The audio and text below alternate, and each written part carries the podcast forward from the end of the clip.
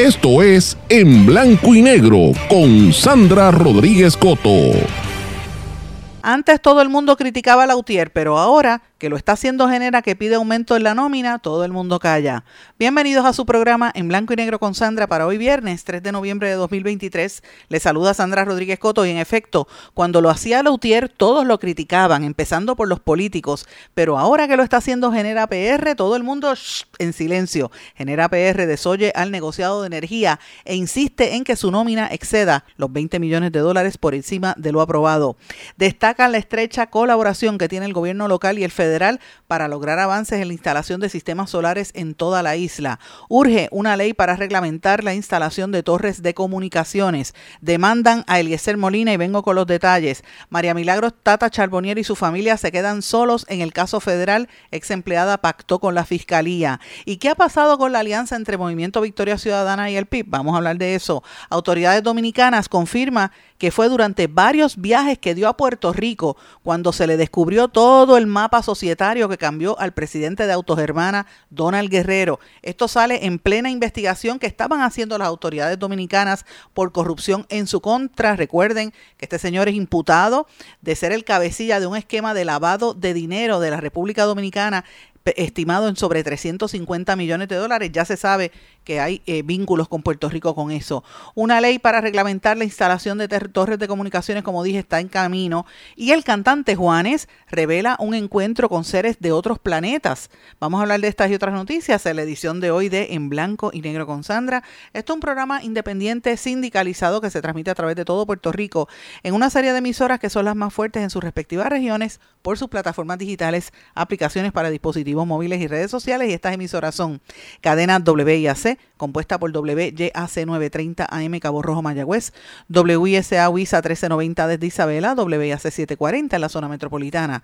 También nos sintonizan por WLRP 1460 AM Radio Raíces, La Voz del Pepino en San Sebastián, por el X61 AM y FM, que es el 610 y 94.3 FM en Patillas, Guayama y todo el sureste y este del país, y desde Ponce para todo Puerto Rico por WPAB 550 AM y ECO 93.1 FM. También nos sintonizan por mundolatinopr.com y una vez salimos del aire este programa queda grabado y está en todos los formatos de podcast disponibles. Pero bueno, vamos de lleno con los temas para el día de hoy.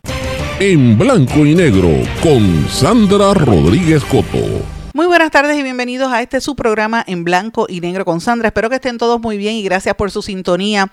Mis amigos, hoy un día bien especial porque hoy es el día de mi cumpleaños y sí estoy trabajando, como hacemos siempre, pero eh, vamos a festejar a partir de la tarde, así que esté pendiente porque me voy de París. Si me ve por ahí en la calle, ya sabe que es que estoy celebrando. Pero bueno, hoy tenemos un programa con muchos temas importantes de cosas que están aconteciendo en todo Puerto Rico que quiero traerlas a colación porque evidentemente eh, ha sido un día activo y en los últimos días también, yo creo que estas próximas dos o tres semanas que debería bajar un poquito la diapasón noticiosa porque nos estamos acercando a la Navidad, la realidad es que va a haber mucha actividad eh, y recuerden que también las candidaturas y, y los cambios políticos, pues vamos a verlo en las próximas semanas porque estamos ya en ruta para el año electoral. Pero bueno, les dije que como titular principal del día de hoy estoy hablando de energía eléctrica y mm, no sé, me llama la atención cómo es la doble vara en Puerto Rico. Yo sé que la gente estaba harta de Lautier. Yo era la primera en criticar los excesos de Lautier que por eso pues eh, se molestaba el que fue presidente por este Ricardo Santos por mucho, muchas veces. Yo lo he dicho aquí en otras veces en el pasado que Ricardo Santos a mí me hasta me insultó en una ocasión emitió un comunicado de prensa eh, con mentiras sobre mi persona verdad porque yo le cuestionaba y pues tenían irregularidades que estaban cometiendo y cómo él cambiaba la versión de los hechos. Pero no podemos a pesar de todo eso yo no puedo tapar el cielo con la mano. Y yo recuerdo que en la época en que estaba Lautier dirigiendo o ¿verdad? Los, trabajadores en la Autoridad de Energía Eléctrica, la gente criticaba de que ellos eh, cobraban muchísimo dinero, que, que querían, todo el mundo eh, buscaba acomodar a sus familiares en energía eléctrica, como pasa en el fondo, que son las que más este, salarios tienen, los, salarios más altos en todo el gobierno, y la nómina de energía eléctrica era una cosa espantosa, que en, en, gran medida eso fue lo que apoyó y aceleró, además de los malos manejos políticos, pues toda la debacle que hubo en la Autoridad de Energía Eléctrica. Pero eso ya pasó, eso no va a volver porque la realidad es esa. Eh, estamos ahora en un ambiente privatizado donde las empresas son Luma y Genera PR. Señores, y cuando yo veo estos titulares que con el que abre el periódico El Nuevo Día, dice Genera desoye al negociado de energía e insiste en una nómina que exceda los 20 millones de lo aprobado. Eh, y ellos están pues tratando de bajar un poquito en el área de mantenimiento, pero para darlo más en, en ¿verdad? En, en, el tema de nómina. Y yo me pongo a pensar, Dios mío, pero, pero ¿qué es lo que está pasando la gente en Puerto Rico? La gente no se da cuenta que esto es la misma historia, pero ahora en manos privadas. Es increíble. Eh, que, y, y, por eso es que pongo la comparativa así, para que recordemos cómo es esta situación. El negociado de energía de Puerto Rico le pidió a Genera que bajara la nómina en más de 24 millones y la compañía presentó un plan que dijo que no, que, lo que propone es apenas una sexta parte, o sea, solamente bajar 3.7 millones en ese renglón junto a otros ajustes. Entonces uno dice, bueno, pero ¿por qué? ¿Necesitan a los empleados? Pues por supuesto que necesitan los empleados, yo no estoy diciendo que no los necesiten, pero, pero fíjense cómo se dobla el, la vara y el silencio que hay en la gente. La gente, mira, ya, ya como que se adaptó a este proceso y no cuestionan las situaciones que están dándose tanto en el lado de Genera como en el lado de Luma, que todavía Luma, tengo que reconocer, yo soy crítica de Luma, lo digo abiertamente porque soy víctima de, de, de los desmanes de Luma, pero tengo que reconocer que han hecho unos, adel, unos adelantos y que han hecho unos avances en Luma para por lo menos organizar, por, por, por ejemplo, el servicio, te atienden muy bien, eh, que se te va la luz todo el tiempo, sí, se va todo el tiempo, pero eh, incluso hasta eso ha mejorado un poco, pero por lo menos con este presidente que tienen ahora, uno ve un poquito más de apertura y esta actitud de hablar, ¿verdad? De hablarlo. Pero yo no sé si es porque está aquí la secretaria de Energía Federal, pero la realidad es que cuando uno ve estas compañías como Genera, que, que eh, se privatizó, gastando más en, en personal, uno tiene que preguntarse entonces, este, ¿De qué estamos hablando? ¿Van a eliminar puestos gerenciales o van a dejar como está? Pues mira, los invito a que lean la explicación que da Genera en el Nuevo Día, que ellos dicen que, que sí, lo que están proponiendo es una reducción prácticamente mínima de 3.7 millones, cuando lo que estaban pidiendo era muchísimo más. Así que el gasto es enorme.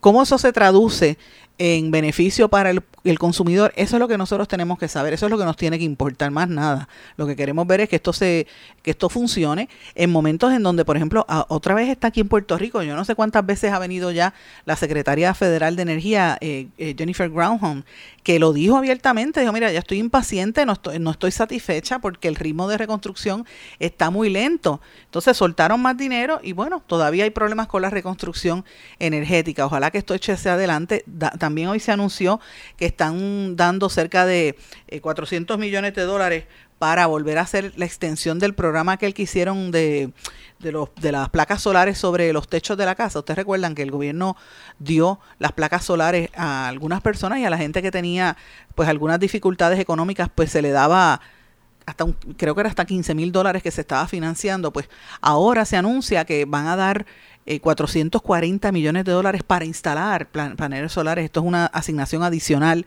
eh, del Fondo de Resiliencia. Y entonces, pues atemos esto a lo que estamos viendo en Luma. Y esto, pues yo creo que va a tener una aportación. Esto va a ir dirigido a casas unifamiliares de muy bajos ingresos, eh, ubicadas en zonas de alto porcentaje donde haya gente bastante pobre. Las compañías que van a estar seleccionadas para esto son Sonova Energy, Sunrun y Generac eh, Power Systems eh, que están en las negociaciones y también han sido seleccionadas organizaciones sin fines de lucro y cooperativas como Barrio Eléctrico, la Comunidad Solar Toro Negro, Environmental Defense Fund, Let's Share the Sun Foundation y Solar United Neighbors, que entre todas van a recibir hasta 40 millones para las instalaciones solares en los residenciales. Así que esperemos a que vuelva otra, otra ronda de esto, eh, de estos programas, pero hay que recordarle a la gente que esto no es el gobierno de Puerto Rico, esto es el gobierno federal quien está asignando estas cosas porque también lo utilizan aquí para hacer campaña. Pero mientras digo eso, tengo que mencionar algo que yo lo he estado diciendo así someramente en estos días, porque estoy viendo estas tendencias en Puerto Rico y es preocupante, señores. Y esto como debería ser noticia de portada. Las quiebras en Puerto Rico se han disparado en este mes, en el último mes, en octubre, eh, de una manera dramática.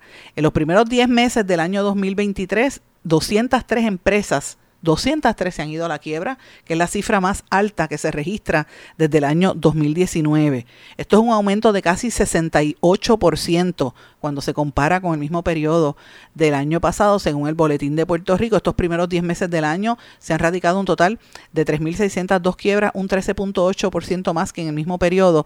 De ese total, 230 corresponden a empresas que también representa un 11.1% más alto que para el mismo periodo del año pasado. Eh, y esto pues hay que ver entre esto la quiebra del Hospital IMA, que es una muy grande, casi 472 millones, el Hotel Flor del Valle, 10.1 millones, Centeneja Inc., 9.6, Landmark eh, Commercial Center, que fue 8.6 millones. A eso usted le añade el sinfín de ¿verdad? Digamos de pequeños negocios, medianos negocios que tienen, se han visto afectados por la situación energética que está tan, tan difícil, pues ahí uno llega a la conclusión de que esto está mal. Y cuando usted le añade esta situación de las quiebras, añádale a eso, cuando usted mira las noticias, que yo, ustedes saben que yo hago titulares todos los días y veo todo lo que producen los medios aquí, la cantidad de asaltos y de pillaje y de raterismo en las tiendas y de asesinatos, la violencia está creciendo de una manera dramática. Eh, y muy mucho más grande que lo que a veces uno se da cuenta, porque a veces hasta no lo publican, la prensa corporativa no le da, mencionan una que otra, ¿verdad? Pero no, si tú te pones a analizar la cantidad de asesinatos que se reportan al día, esto, esto está fuerte, y de escalamiento, pues mira, la gente está en la calle bien violenta, la policía no da abasto, y esos son símbolos, esos son señales de que la economía está mal, cuando tú ves que la gente está quebrando, los negocios están quebrando, y entonces hay mucha más violencia. ¿Cuál es la respuesta a esto? Pues mira, vamos a hablar de política, vamos a hablar de elecciones, vamos a hablar de, de las primarias. Eso es lo que hace el gobierno y los medios corporativos. Entonces no estamos viendo el problema que tiene de frente la sociedad eh, y esto tiene mucho que ver en este aspecto. Pero bueno, eso era uno de los, de los temas que yo quería eh, brindarles, traerles en el día de hoy. Otro de los temas que le mencioné en los titulares, porque tengo muchas cosas para hoy, quiero avanzar un poquito sobre esto. Eh, hay una demanda que se acaba de erradicar, se radicó en el día de ayer contra el ex candidato a la gobernación, Eliezer Molina. La demanda la está radicando, la demanda la acaba de radicar por libelo, calumnia, difamación y daños y perjuicios. La radica Orlando Camacho Vélez e Ignari Michelle Acevedo Rosario, que son los demandantes. E Ignari Michelle era, es miembro de la Junta de Condómines de Sol y Playa y su marido es el jefe del CIC en el área oeste. Eh, y ellos están diciendo que los live y todo, todas estas cosas que está haciendo Eliezer Molina los está afectando. De hecho, ellos habían radicado una orden de acecho contra Eliezer Molina, el ex candidato independiente a la gobernación, quien tiene una, ¿verdad? Tiene una vista, creo que es el lunes, por, eh, por la cuestión de órdenes de acecho, eh, por esa orden de acecho que se les radicó en contra. Pero además de la orden de acecho, ellos están radicando esta demanda eh, que trascendió en el día de ayer, eh, anoche me enteré yo de esto, la tengo aquí en mi mano, eh, donde ellos, entre otras cosas, pues dicen, mira, que nos están hostigando, que ellos son figuras privadas, que ellos se sienten acosados porque Eliezer Molina los ha mencionado por nombre y apellido. Y recordar que este señor, Orlando Camacho Vélez, es el director de la oficina de la División de Homicidios del CIC de Aguadilla. Y la esposa, la demandante, es abogada y notario en Rincón, que es la, la hijastra de la analista político eh, Quiles, que como ustedes saben son residentes de Sol y Playa y cada vez que Eliezer Molina iba públicamente a decir, mira, este estamos, eh, me están, por ejemplo, todo esto, déjame ir un poco más atrás para acordar, todo esto comienza cuando Eliezer Molina recibe en el año 2021 una información del CIC del área oeste diciéndole que le estaban, había una amenaza en su contra y que lo, una amenaza de muerte Tan pronto él recibe a la policía, le da toda la información, lo recibe en su casa, que de hecho él dice que fue este agente del CIC, Orlando Camacho Vélez, que es el que dirige en esa área, había ido a su casa allí en San Sebastián y le dice, mira, te están amenazando de muerte, él dio todos sus datos, dónde están sus hijos, dónde estudian, toda su vida. A los dos días le radicaron una, una orden de protección y unas quejas por, por estar protestando en sol y playa. Y él dice que es que prácticamente la policía tenía toda la información para hacerle ese daño y ustedes saben que lo han trataron de meter preso en una ocasión. Hace unos meses él saca a colación públicamente que qué casualidad que él no sabía, no se sabía, los manifestantes no sabían que cada vez que había una protesta allí en Sol y Playa, que yo allí se llenaba de policías, y es que el, el marido de la vicepresidenta es el director del CIC en toda la región oeste y es esta figura. Recuerden esa controversia que salió hace unas semanas, pues ellos están finalmente demandándolo y como dije, este es una demanda por eh, por difamación y por y por calumnia y libelo, además de daños y perjuicios. Estas son las demandas que están radicando todo el mundo para tratar de hacer lo que le llaman un chilling effect, congelar a la gente y que la gente deje de hablar y coja miedo. Es lo que, me, por ejemplo, en el caso mío, la amenaza que me hizo el socio de Ramón Rosario y la ex secretaria de Recursos Naturales, que me tienen una demanda por, por libelo y calumnia cuando toda la información que hemos publicado es con documentos. Así que pues, es ese tipo de cosas para tratar de callar a uno y que uno no haga su trabajo de denuncia para que la gente no se entere de la corrupción. Así que esto es parte de lo que va a estar trascendiendo en los próximos días. Ese es un tema, lo estoy adelantando para que la gente lo sepa. Mientras tanto, los que de verdad sí deberían uno tener, eh, ¿verdad? Este, poquito de preocupación o por lo menos mirarlo desde este punto de vista son los políticos de este país, señores. A María Milagros Tata Charbonier la han dejado sola. Eh, la ex representante, que era una de las voceros más importantes del Partido Nuevo Progresista, pues ustedes recordarán que ella era de las más vocales en todo, todo momento defendiendo, sobre todo a Ricardo Rosello, la están dejando sola. Y esta es una noticia que trascendió ayer en horas de la tarde porque la ex empleada de, que ya tenía en la, en la oficina representativa de representantes, eh, que era una de las coacusadas en ese esquema de corrupción, la empleada Frances Acevedo, está aparentemente ya está a punto de, ¿verdad? De la dejó sola porque se fue con la fiscalía y va a declararse culpable. Y esto es un poco de contexto para que la gente lo recuerde. Esto el 11 de diciembre es cuando se supone que inicie, ya para la semana próxima, el miércoles, inicia el juicio por extorsión contra esta ex representante María Milagros Tata Charboniel. Eh, y obviamente recuerden que este caso de Tata Charboniel es un caso que tiene que ver con una figura que se proyectaba como cristiana, como religiosa y estaba prácticamente extorsionando. Ella, su esposo y su hijo se quedaron como los únicos acusados después de que ayer la ex empleada de la legisladora de la ex legisladora, me refiero a Frances Acevedo Ceballos, notificara a la jueza Silvia, Silvia Carreño, la jueza federal, eh, que ella decidió declararse culpable después de haber llegado a un acuerdo con la Fiscalía Federal en ese acuerdo que se va a conocer el, el, ¿verdad? el 7 de noviembre, eso va a ser la semana, el, yo creo que mañana, 7 de noviembre, exacto, en la próxima semana, que lo van a dejar saber este el, cuando ocurra la vista para formalizar la alegación de culpabilidad. Señores, estoy pensando como si estuviéramos ya en la primera semana de noviembre y todavía falta, eso es dentro de una semana, ¿verdad? El, el 11 de noviembre dentro de eh, prácticamente nueve días es que se va a saber el caso de Tata Charbonnier, pero la vista se va a conocer el 7 de noviembre en el caso de la, de la empleada. Así que déjame precisar eso por la fecha. De momento como que pensé que estábamos adelantados y estamos hoy a 3 de noviembre, así que esto es importante saberlo. Pero bueno, este, la realidad es que esta muchacha estaba implicada en, en el esquema y esto es interesante porque es un caso que llama, ¿verdad? demuestra cómo hasta dónde llegaba el nivel de corrupción. En el pliego acusatorio que se presentó en el año 2020 a Tata Charbonnier, se le, ¿verdad? se le acusa de que cobraba dinero a sus empleados y les, y les daba aumentos de salario para que ese aumento se lo devolvieran en efectivo por ATH a su cuenta.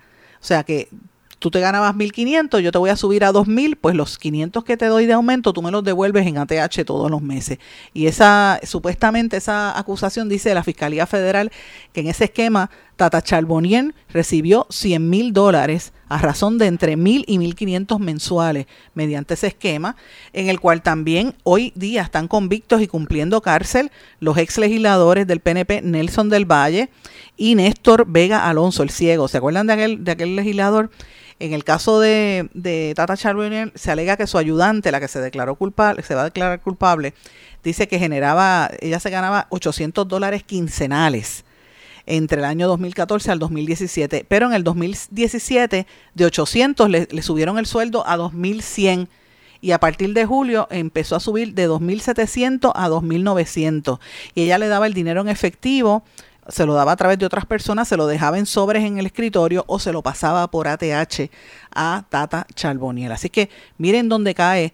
Eh, y yo recuerdo todavía a Tata Charboniel, yo la conozco, era ella por años fue secretaria, eh, abogada de familia, abogada de eh, en casos de niños de, de, de, ¿verdad? de con impedimentos ante el Departamento de Educación Y era muy seria, uno pensaba que era muy seria, miren el esquema en que cayó.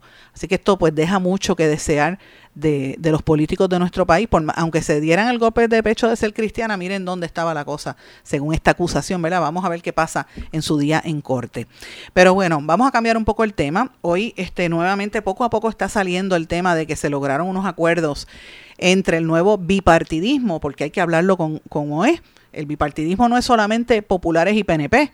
El bipartidismo también que se plantea es lo que quiere hacer Victoria Ciudadana con el Partido Independentista Puertorriqueño y el coordinador y, eh, general y ex candidato alcalde de San Juan, Manuel Natal, está anticipando que donde va a haber esa, ese acuerdo va a ser en las posiciones como a la gobernación, pero, y quizás algunas alcaldías, pero que los candidatos a Cámara y Senado se van a quedar iguales, ahí no hay ninguna alianza entre el PIB y Victoria Ciudadana, ni siquiera en los cargos a, eh, a, representante o senador por acumulación que no son parte de este diálogo.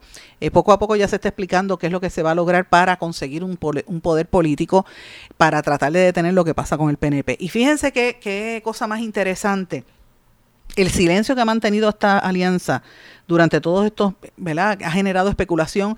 Quien más pregunta son los analistas PNP y los comentaristas PNP para que la gente sepa y ellos saber por dónde viene la cosa, ¿verdad?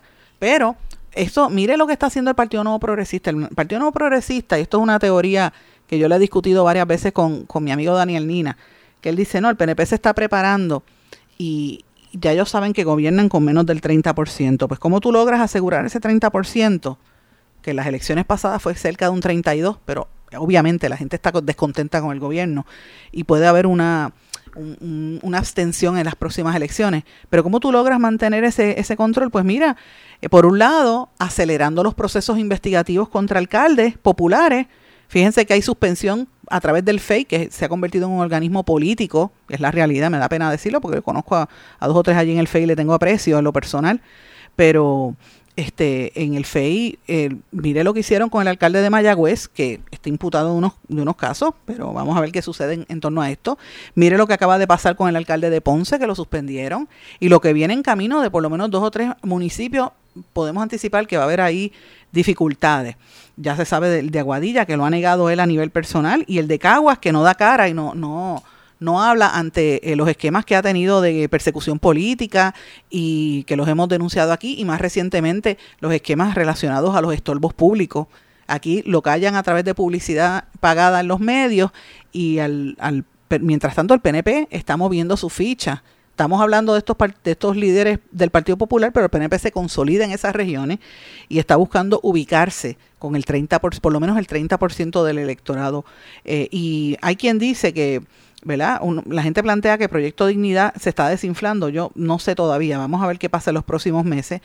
Pero hay también quien plantea que esto es una estrategia para que el eh, Proyecto Dignidad se convierta en, la segunda fuerza electoral por debajo del, del, Partido Nuevo Progresista.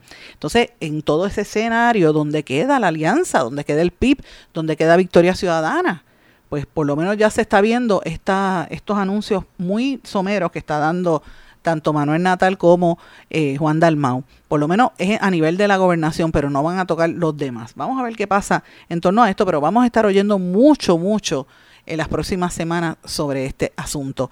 Mis amigos, tengo que hacer una pausa porque ya el tiempo me está eh, tocando ahí la puerta. Cuando regrese, voy a um, hablar un poco sobre el caso que yo he estado cubriendo consistentemente que vincula al presidente de los dealers Autogermana y Autocentro en Puerto Rico, que está acusado y acaban de sacarlo de prisión preventiva después de un montón de meses en República Dominicana. Este caso tiene cola. Voy a hablar cuando regrese de qué ha estado pasando en el caso de Donald Guerrero.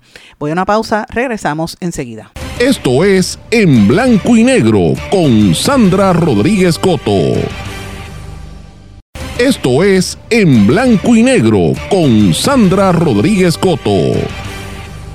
Regresamos en blanco y negro con Sandra. Bueno, antes de pasar a otros temas, quería mencionar que después de casi ocho años de lucha, el Frente de las Comunidades contra la Proliferación de las Antenas espera que se apruebe una nueva ley que va a regular la instalación de torres de comunicación y permita la participación de las comunidades.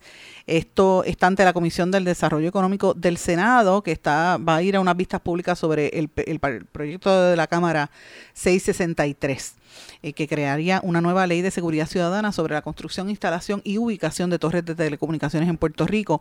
Debo decir que ha habido una campaña porque la, la asociación que reúne a todas las compañías privadas de telecomunicaciones se opone a esta medida, evidentemente, pero fíjense cómo vira la cosa al revés, dice todos necesitamos derecho a la el, lema de ellos es algo sobre que todos necesitamos derecho a tener teléfono y que por eso hay que poner torres, que ese es el derecho que tenemos. Por supuesto que es el derecho, pero nadie tiene derecho a que te pongan una torre en la ventana de tu casa o que te la pongan en un patio que te la pongan ahí, que tú abres la ventana y de momento te encuentras con esa torre, como está pasando en Guayanilla y en otras partes de Puerto Rico que se están construyendo en lugares ilegales, en lugares donde afectan comunidades y la gente se opone, no es que se opone, y como dice él en eh, Rivera Ramos, que es el uno de los, eh, Wilson Rivera Ramos, que es el presidente de este frente, dice, eh, no nos oponemos a las antenas ni a la tecnología, nosotros estamos a favor de una tecnología responsable. Lo que pasa es que como la mayoría de las antenas están construidas en medio de comunidades, entendemos que hay que ampliar las distancias y la participación de la gente en la toma de decisiones y que haya injerencia de los municipios. Para que usted tenga una idea, según la Junta de Telecomunicaciones, el 86.7% de las torres están ubicadas en comunidades donde vive gente, además de que existen antenas en espacios protegidos como la zona cárcica, en mogotes y en humedales. En una conferencia de prensa que hubo, que había gente del Partido Independentista y del Partido Victoria Ciudadana, ahí estaba María Lourdes Santiago, eh, con quien estuve conversando ayer, de verdad, y, y aprovecho para decirlo que estoy trabajando unos temas que la vinculan a proyectos de ley de ella. Eh, y estaba también en esa conferencia de prensa Rafael Bernabe de Victoria Ciudadana y ellos estaban a favor de esta medida. Así que lo traigo porque me parece que es importante cómo las antenas han venido inundando eh, Puerto Rico. En un momento hubo 35 comunidades combatiendo este tipo de edificación. Así que este, me parece interesante esta controversia que se está dando y pues lo traigo a colación para que usted lo tenga presente. Pero bueno, quería hablar de otro asunto y quería hablar, como les dije antes de irnos a la pausa, de un caso que aquí nadie en Puerto Rico se atreve a cubrir porque son anunciantes y los abogados que tienen aquí en Puerto Rico rápido te empiezan a mandar cartas para amenazándote, para que cojas miedo. Pero como yo ni cojo miedo ni me dejo amedrentar, he seguido cubriendo esta noticia y lo hago también porque yo no tengo dedos amarrados con nadie y no me dejo no me compran, no me pueden comprar la conciencia eh, como hacen en los medios de comunicación. Y disculpen que lo diga de esa manera, pero por desgracia muchos de los que se proclaman ser periodistas o ser comentaristas en los medios son gente que se deja comprar por, eh, por, conseguir unos dineros, ¿verdad? Y ser este anunciante, eh, eh, se rinden ante lo que digan los anunciantes, se venden ante las ideas que ellos tengan. ¿Por qué yo planteo esto? Pues mire, porque cuando empiezan a pautar anuncios, pues usted sabe que se callan. Aquí, por ejemplo, hace unos años, hace como un año y medio, nosotros publicamos en este programa un pleito de clase que hay contra la compañía Claro, que cobró de más sobre ciento y pico de millones a los consumidores, tiene que devolverlo. Hay un pleito de clase y aquí nadie publicó esto. ¿Por qué? Porque Claro les pauta anuncios y es una noticia que la publicamos en, este programa. De hecho, tuvimos al abogado, que es Tonito Andreu, hablando de esa demanda de, clase. Pues en esta ocasión es lo mismo. Eh, me refiero al caso del presidente de Autos Hermana, Donald Guerrero, que es el presidente en Puerto Rico de los dealers Autos Hermana, Autocentro Toyota, Autocentro Chrysler, Autocentro Nissan, Autocentro Más.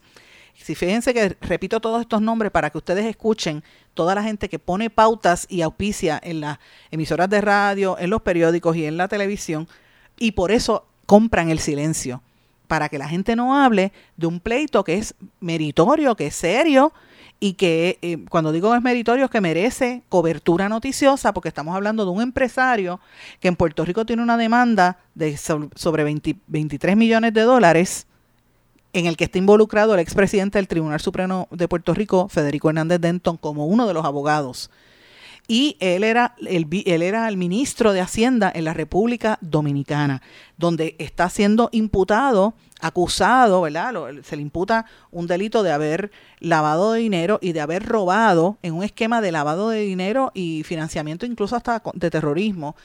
Eh, más de 350 millones de dólares y se presume que ese dinero ha ido a lavar lavarse y ha ido se ha ido fuera de la República Dominicana dinero que se robaron del pueblo dominicano eh, se le imputa a él ser el cabecilla de ese esquema, por eso él estuvo preso hasta hace apenas una o dos semanas Cuando lo liberan en prisión preventiva, él estaba en casi, estuvo meses en una cárcel de máxima seguridad, hasta que contrata, recuerden esto, a la compañía de DCI, que ellos le llaman lobistas, pero es una compañía de cabildero. ¿Quién es DCI? Les recuerdo a todos los que me escuchan, DCI es la empresa que cuando Puerto Rico se iba a ir a la quiebra, en el gobierno de Alejandro García Padilla como gobernador y de Pierluisi como comisionado, esa fue la empresa que empezó a pautar anuncios en, el Washington Post, en el New York Times, en, en Político y otros medios nacionales en Estados Unidos, hablando pestes de los puertorriqueños para que no nos concedieran una quiebra y que, y que el proceso de quiebra pues beneficiara más a los inversionistas en vez de al pueblo de Puerto Rico.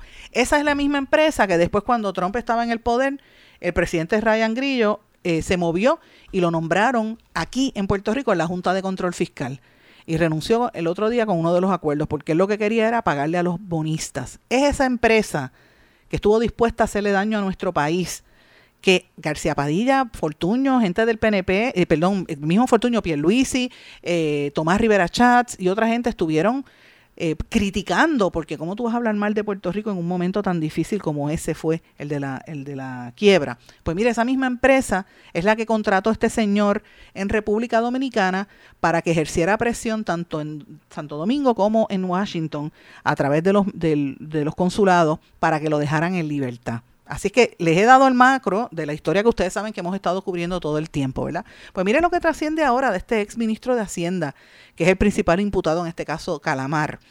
Él, a él se le imputa, entre otras cosas, que cómo fue que logró que variara su, su querella, ¿verdad? Su, el proceso eh, por el cual fue acusado y está en la cárcel, estuvo, estuvo en la cárcel, cómo fue que cambiaron el concepto para dejarlo salir en libertad hacia su casa y que cumpliera prisión preventiva en el hogar, no en la cárcel de máxima seguridad. Y como parte de este proceso dice que, se, se, identificó que esta se hizo uno de los argumentos que había esbozado la procuradora dominicana para rechazar esa variación en, las condiciones de cárcel era las supuestas obstrucciones que hizo Donald Guerrero al proceso de investigación. ¿Y usted sabe cuáles eran las obstrucciones que él hacía? Por eso es que, es la noticia aquí en Puerto Rico. Las obstrucciones que se le imputan es que él dio varios viajes que dio a Puerto Rico y ahí era donde él estaba aparentemente tratando de, de montar el esquema para que no lo pudieran apresar y dice que eh, dio varios viajes a Puerto Rico donde se le descubrió, y cito, todo el mapa societario que cambió el imputado en plena investigación. O sea, él tenía un montón de empresas donde él era socio y donde lo estaban investigando. Cuando están en ese proceso, él viaja a Puerto Rico y aquí maquillan todos los, documentos, cambian las estructuras, eh, las sociedades políticas y, corporativas para que cuando los fiscales allá estuvieran investigando no pudieran encontrar... Eh, esos hallazgos. Así que eso hizo Donald Guerrero en el viaje que, en los viajes que hizo para Puerto Rico. Y yo les recuerdo a toda la gente que me está escuchando que el gobernador de Puerto Rico, Pedro Pierluisi, en, un regre en el regreso de uno de los múltiples que viajes que él da a la República Dominicana, él dijo a la prensa de este país que Puerto Rico iba a colaborar en la investigación de este caso de entramado de lavado de dinero que vincula a otras cosas como ha trascendido en la República Dominicana, vincula otras cosas. Este caso es posiblemente el caso más sonado de corrupción gubernamental en años. Eh, y él es el acusado más importante en esta situación. Eh, obviamente, hay otros imputados que han cumplido un máximo de 18 meses de prisión preventiva. Tienen arresto domiciliario. Donald Guerrero, que se le, le varió la, lo que le llamaban coerción por presentación periódico cada mes. Él tiene que ir todos los meses al Ministerio Público de Alcarallí.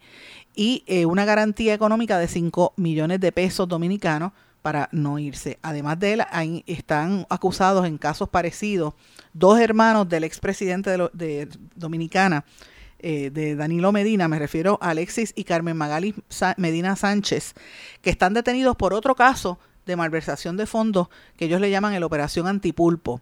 También está ah, detenido el ex procurador general Jean Alain Rodríguez, en otro caso que ellos en Santo Domingo le llaman el caso Medusa. Y también están detenidos los ex oficiales del ejército Adán Cáceres Silvestre, Juan Carlos Torres Robiú, de otro caso que ellos le llaman el Coral y el Coral 5G, que cumplen prisión domiciliaria en República Dominicana. Eh, y esto es importante porque le ponen esos nombres, ellos le ponen esos nombres así, calamar, molusco, esos nombres que le, pulpo, antipulpo, a todos estos esquemas de corrupción que hizo el gobierno de, de, ¿verdad? De, de, Medina, que se robó hasta los clavos de la cruz. Pero el esquema más grande, yo pensaba que era el que vinculaba a los hermanos del expresidente, a Alexis y Carmen Magalis Medina, pero no era el antipulpo, que ustedes recordarán, yo lo, lo, anuncié y lo trabajé aquí en este programa, porque en el caso del antipulpo, eh, las acusaciones que habían era que, estos ejecutivos del gobierno dominicano se reunían en clubes nocturnos de Santo Domingo donde allí estaban los reggaetoneros, allí estaba Farruco y se pasaba Daddy Yankee y un montón de reggaetoneros de Puerto Rico que estaban allí, este Anuel AA y todas las fotos yo las publiqué, ustedes las vieron. Y en esos, esos clubes nocturnos pertenecían un, un elemento, un, ciudadano que se llama César eh, Peralta, creo que era el apellido, que es el, le llamaban César el Abusador, que era el más poderoso narcotraficante en toda la región del Caribe. Y cuando empiezan a acusar a estos políticos, el tipo puso pies en polvorosa y se fue a esconder a Colombia. Y después de un montón de tiempo lo extraditaron. ¿Y usted sabe dónde está ese dominicano? Que era el jefe de la droga, donde se que, dueño de los clubes nocturnos donde se reunían estos políticos. Pues mire, está en la cárcel de Guaynabo, aquí en Puerto Rico. Mire qué cosa. Y estas, y estas noticias que vinculan a los dos países no se quieren cubrir y yo me rehuso a, seguir callada porque ese tráfico de droga y de influencia es lo que tiene a nuestros países fastidiados, tanto allá como aquí. Entonces, ese era el Yo juraba que el caso Antipulpo era el más grande, pues no.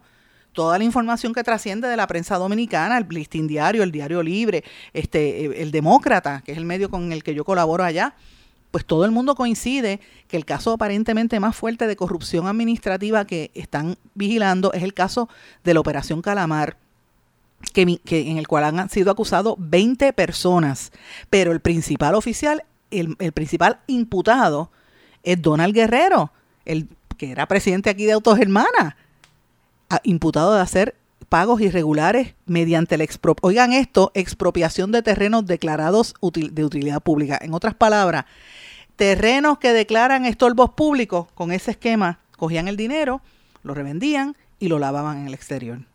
Además, se le imputan sobornos a empresarios constructores a los que alegadamente se les prometía pagos de deudas por más de 10 años para que dieran dinero durante la campaña política del 2019, así como un esquema de extorsión a bancas de la lotería, utilizando la lotería. Ojo, que en Puerto Rico estoy atenta a unas situaciones en la lotería, serio, entonces es el mismo esquema que estamos viendo en Santo Domingo, lo que se repite aquí. Eh, y por lo menos lo que se imputa en la República Dominicana es lo que se repite aquí. Eh, y, esto me lo traigo a colación y usted dirá, pero ¿por qué tú hablas de este tema constantemente, señores?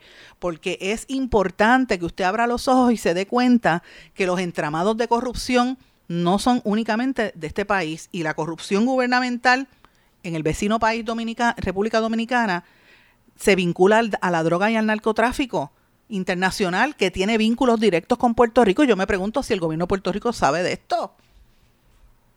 ¿Mm? Porque recuerden que hace unos meses en este programa fue donde sacamos el caso del canadiense que se, bueno, salió hasta en, la fortaleza en una conferencia de prensa con el gobernador y se, se paseaba con, con Carmelo Ríos y con un montón de políticos. Y está preso. Todavía de hecho está en la cárcel en Guaynabo. Era un asesino canadiense que se hacía pasar por otros nombres y era el jefe del narcotráfico en Canadá. Entonces, este, este entramado en República Dominicana de corrupción también vincula lo mismo. Eso es noticia y hay que cubrirlo. Y en este espacio lo vamos a seguir cubriendo. Voy a una pausa. Regresamos enseguida. Esto es En Blanco y Negro con Sandra Rodríguez Coto.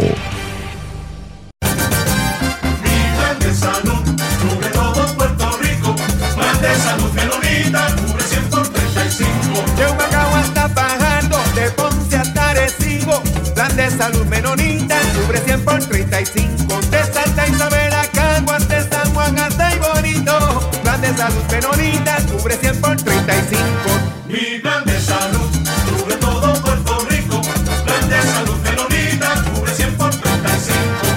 evites el dolor de cabeza con sus obligaciones de contabilidad con los servicios que presta Villalba y Villalba Company. Directo, personal y con sensibilidad humana. Lo que se busque un verdadero asesor de contabilidad para todo tipo de servicio de contabilidad, pago de IBU, pago de nómina, informes trimestrales y anuales y otros. Ofrecen servicio directo personalizado. Villalba y Villalba Company. Para orientaciones, su teléfono el 939-336-5774.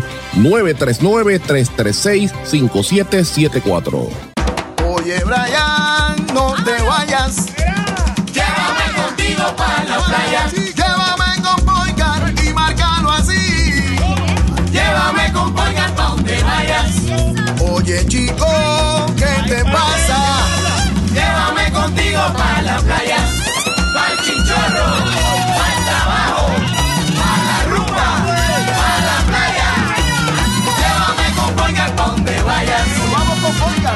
Legisladores, no al proyecto del Senado 258. Este proyecto de ley 258 tiene una enmienda que permite a las farmacias realizar pruebas de laboratorio. El laboratorio es el único lugar autorizado en ley para la realización de pruebas y reportar resultados. El laboratorio clínico lleva controles específicos para ofrecer resultados exactos en los que puedes confiar para el cuidado de tu salud. No te arriesgues por la salud de todos. Dile no a la enmienda que permite la realización de pruebas de laboratorios en las farmacias. Legisladores, voten no al proyecto del Senado 258. Mensaje de la Asociación de Laboratorios Clínicos de Puerto Rico. Esto es En Blanco y Negro con Sandra Rodríguez Coto. Regresamos a esta parte final de En Blanco y Negro con Sandra. Bueno, vamos a hablar un poquito de algunas noticias internacionales que quería destacar, de cosas que me están llamando la atención. Oigan esto, mis amigos, nace en España el primer bebé eh, de todo Europa gestado por dos mujeres. Y usted dirá, ¿cómo es eso posible? Porque ¿cómo, cómo es posible que dos mujeres puedan tener un bebé, ¿verdad? Eh, gestar un bebé, porque tenerlo tienen un montón de parejas o, o a veces este, mu- eh, ¿verdad? este, madres e hijas que cuidan un hijo o hermanas, esas cosas pueden pasar. Ahora, una cosa es- es tenerlo y cuidarlo, otra cosa es gestarlo.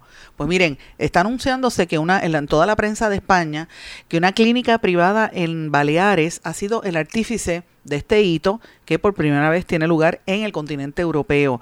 El pasado 30 de octubre nació en el hospital Juaneda Miramar Derek, un bebé de 3.3 kilos que solo por nacer se ha convertido en la historia de la en historia de la gestación. Este niño es el primer bebé de Europa gestado por dos mujeres, las madres Azahara y Estefanía. Han sido las protagonistas de este hito acontecido gracias a una técnica de reproducción llamada Invocel que este hospital privado de Palma en Islas Baleares tiene a su disposición. Invocel es un, para que tengan una idea, es un dispositivo que utiliza una, es como si fuera una pequeña incubadora, pero que a diferencia de los que hay en, en- los laboratorios, se coloca debajo del cuello uterino de una de las dos mujeres, lo que permite que, que el, el desarrollo del embrión durante los primeros días tenga lugar dentro del cuerpo eh, en, en lugar de que se desarrolle ese embrión en un laboratorio. Una vez se hace ese embrión, se le extrae el imbocel de su interior y entonces el embrión se le transfiere a el útero de la otra mujer. Esto explica la organización, ¿verdad? En un, en un video que hicieron sobre esto. De esta manera, la primera parte del embarazo, que es cuando se hace en el interior del útero de las mujeres, para después trasladarlo, ya este, para que sea la parte de la gestación final y la mujer cargue al bebé por los nueve meses, ¿verdad? Eh, esto logra que las dos madres formen parte del mismo embarazo al mismo tiempo. Miren qué cosa más increíble. Esta operación cuesta alrededor de 6 mil euros.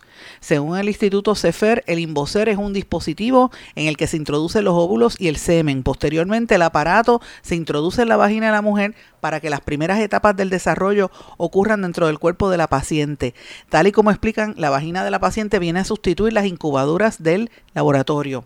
Este embarazo que están anunciando en España se produjo en marzo de 2023, lo están anunciando ahora. El equipo de Juaneda Fertility se convirtió así en el primer laboratorio de Europa capaz de llevar a cabo esta técnica de reproducción asistida. Nueve meses después el embarazo ha concluido satisfactoriamente. Este procedimiento aporta un gran valor emocional por el hecho de haber compartido ambas mujeres la gestación del embrión.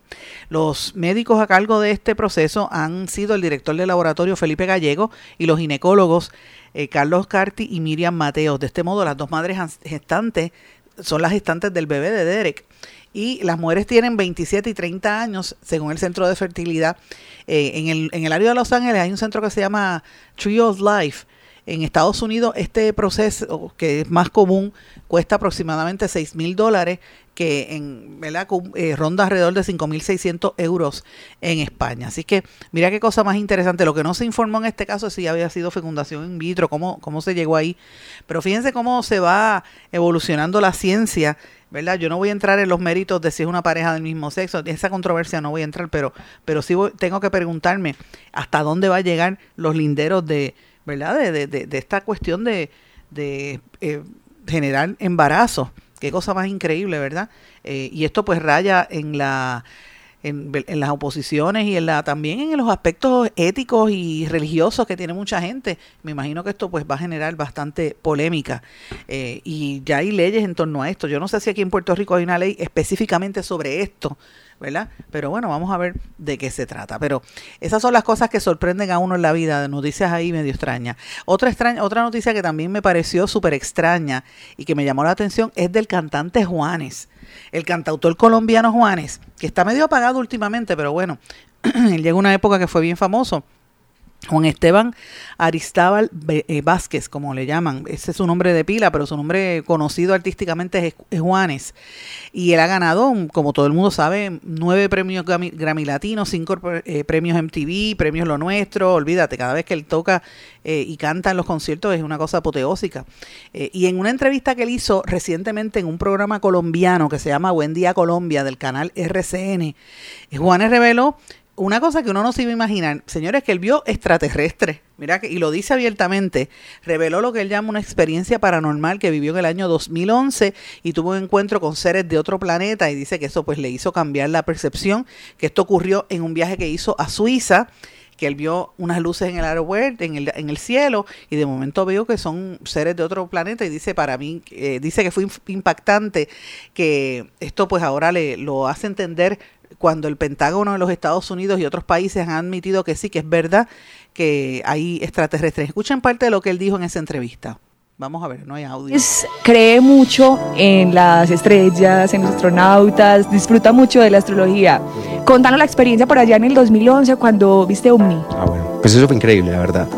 Fue increíble porque antes de que eso me pasara yo creía en eso, pero nunca me había tocado. Y estábamos en Ginebra, Suiza, en un evento y eran la una de la mañana más o menos. Eh, era, aquí en América era eran las 6 de la tarde, entonces no teníamos sueño, literal estábamos ahí en el balcón sentados tomando cerveza y viendo la ciudad, en Ginebra, Ginebra sí. Era una de la mañana, no había absolutamente nadie en la ciudad, ni una moto, nada, nada, ese silencio absoluto. Y de repente al frente empezamos a ver cinco luces gigantes que, que se parecían, de hecho fue lo primero que pensamos, ah, ok, el aeropuerto, vienen aviones que van a aterrizar en el aeropuerto y vimos estas luces que no se movían eh, para ninguna parte, sino que estaban estáticas y de repente yo digo, ¿qué, eso, qué es tan extraño? Después empiezan a mover como por, por GPS de una manera súper eh, perfecta, o sea, líneas, después hacían un triángulo, después hacían, se desaparecían dos, volvían las otras, hacían todas estas figuras geométricas, todos estos patrones que, que están en en el, internet. Vos puedes buscar estas luces y hay miles y miles y miles de videos de estas luces. Esto duró como 25 minutos y de un momento a otro se fueron así. Y yo, oh, esto es real, de verdad. Para mí fue brutal porque fue como eh, reafirmar que eso estaba pasando y más ahora cuando ya el Pentágono eh, de Estados Unidos y muchos otros países han dicho, ok, sí, ok, vale, vale. Es verdad, estamos, no sabemos qué es esto, estamos investigando. Es obvio, no podemos ser los únicos. Resulta. ¿Qué ustedes opinan de eso? ¿No, ¿Somos o no somos los únicos en el, en el universo? Pues mira, por supuesto que no. Y yo creo que a través de la historia eso se ha visto. Eh, hay alguna gente que dice incluso que libros bíblicos, ¿verdad? Yo no quiero entrar aquí en el aspecto hereje, convertirme en un hereje ni nada por el particular, ¿verdad? Pero cuando uno mira la Biblia, hay libros donde se habla de, de situaciones que podrían ser descritas como si fueran, eh, ¿verdad? Seres de otros, de otros planetas por ejemplo, en la Biblia, yo no quiero aquí entrar, ¿verdad? Pero para que la gente sepa, la Biblia no es un solo libro, la, la Biblia es una colección de distintos libros donde se mencionan visiones que mucha gente los, los, considera que son, eh, ¿verdad? Representaciones en esa época de cómo ellos podían explicar lo que eran seres extraterrestres o de otras dimensiones, o como algunos le dicen marcianos, como si fuera Marte el único planeta, ¿verdad? Eh, pero, por ejemplo, en el libro de Génesis nos habla de la vida de Enoch, que era el que, eh, ¿verdad? que estudian estas cuestiones, Enoch anduvo con Dios, vivió y, dice en Génesis 5.22, dice, eh, Enoch anduvo con Dios, vivió después de engendrar a Matusalén 300 años y engendró hijos e hijas. El total de Enoch fue 365 años eh, y después desapareció porque Dios se lo llevó. Mira qué cosa más interesante. También lo mencionan en Hebreos 11.5 por dar un ejemplo nada más. hay otra en la vida de Elías también, del profeta Elías, que dice que él desafió al, ¿verdad? al el reto de, de los respectivos dioses que había en esa época eh, y que se lo llevaron, ¿verdad? En unos caballos de fuego hacia el cielo, que, el, que Elías nunca murió. Ese es otro de las citas bíblicas. Ezequiel, el profeta Ezequiel también, que pertenecía a una, aristocracia sacerdotal judía, eh, que también dice que él se fue como una, como una especie de carroza de fuego, como si fuera una nave espacial, ¿verdad? Y así sucesivamente. Esto también se habla de varias marcas, y estoy hablando específicamente de la Iglesia Católica o del, cristianismo, ¿verdad? Se habla, eh, se, ha, se, ha, mencionado, por ejemplo, del Evangelio de San Lucas y otros, y otros aspectos de la de lo que fue, por ejemplo, hasta la transfiguración de Jesucristo, y esto este, lo asocian con seres de otro, o, representaciones de otros planetas, y esto pues a muchas personas que son creyentes, pues es una, una falta de respeto, ¿verdad? Pero lo cierto es que lo mismo sucede con otras religiones, con el, con el judaísmo y con el mismo, eh, ¿verdad? La gente que, practica, que son musulmanes. Eh, a través de la historia. Yo, ¿verdad? No quiero entrar en esos detalles de, de decir qué es o no que, o qué no es cierto, pero uno, la lógica te tiene que decir si el universo es infinito, o sea, es una cosa increíble. Eh, uno tiene que saber que no podemos ser los únicos en el mundo. ¿Cómo cambiaría nuestra vida si esto se, se habla abiertamente y se empiezan a, encontrar estos seres o vienen aquí y se presentan al pueblo, ¿verdad? Más allá de, pensar en las películas de Hollywood. ¿Cómo sería eso para, para, el ser humano? Pues mira, no sabemos. Pero me parece interesante que un, un artista pues lo admita de esta manera, un artista de talla internacional como Juanes. Señores, y quiero terminar el programa de hoy con unas notas que a mí me parece súper importante también, eh, que, que con esto los voy a dejar pensando, ¿verdad? El fin de semana. Señores, ¿usted sabe cuántas, cuántas personas están conectadas en las redes sociales en el planeta? 4.760 millones de personas están utilizando las redes sociales. 4.760 millones. Esto supone casi el 94.9% de los 5.660 millones de internautas que existen. O sea, casi el 95% de la gente que está en Internet que casi llegan a 5 mil millones o supera los 5 mil millones, un 95% está en las redes sociales.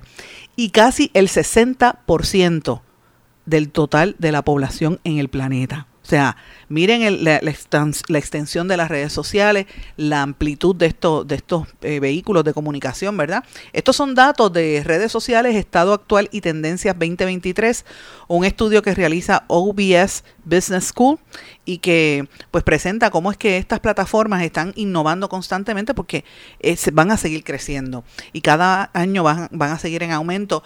Han crecido en algunos años casi un 3% anualmente de estos 4.760 millones de usuarios de las redes sociales, 53.7 son hombres, 46.3% son mujeres en todo el planeta y tienen un mayor tiempo promedio de, uso. La, gente entre 16 a 24 años son los más que utilizan las redes sociales, pero dentro de ese grupo son las mujeres. Mira qué cosa interesante. Un promedio de 3 horas y 11 minutos por día. Cuando va bajando un poquito, pues, entre 20 y 39 años son las que más la utilizan en el área en, el grupo de edad de 20 a 39 años, donde más usan las redes sociales es en continente asiático, que es comparado al resto de los continentes. Eh, y luego una cosa interesante, cómo mueven el dinero, el tráfico de comercio y el, del, el dinero a través de las redes sociales es enorme. Un 42% eh, de todo el comercio electrónico en el planeta se hace a, través de las redes sociales y un 17% de todas las compras que se realizan se hacen a través de las redes sociales. Eh, se estima que la inversión publicitaria en redes sociales será de 300 mil millones de dólares para el próximo año. En cuanto a la red más utilizada, sin lugar a dudas, Facebook sigue siendo la número uno, con casi 3 mil millones de usuarios, según el estudio digital 2023 y este de We Are Social. El segundo puesto lo tiene YouTube y WhatsApp. Eh, y luego, en orden, ¿verdad? Aparecen Instagram, WeChat, TikTok, FB, Facebook Messenger y luego Twitter que está entre los puestos 14 y 15, que ha bajado en esa categoría. Eh, antes eh, X, que antes era Twitter, eh, había estado en una posición más alta, pero ha ido bajando desde que Elon Musk ha empezado a hacer cambios allí. La compró por 44 mil millones de dólares y ha ido cambiando. Y a decir verdad, ya Twitter no existe, ahora es X y hay otras opciones que él está tratando de cambiar a Twitter para convertirlo en algo parecido a Facebook, pero pues está ahí en neutro, no, no ha tenido crecimiento.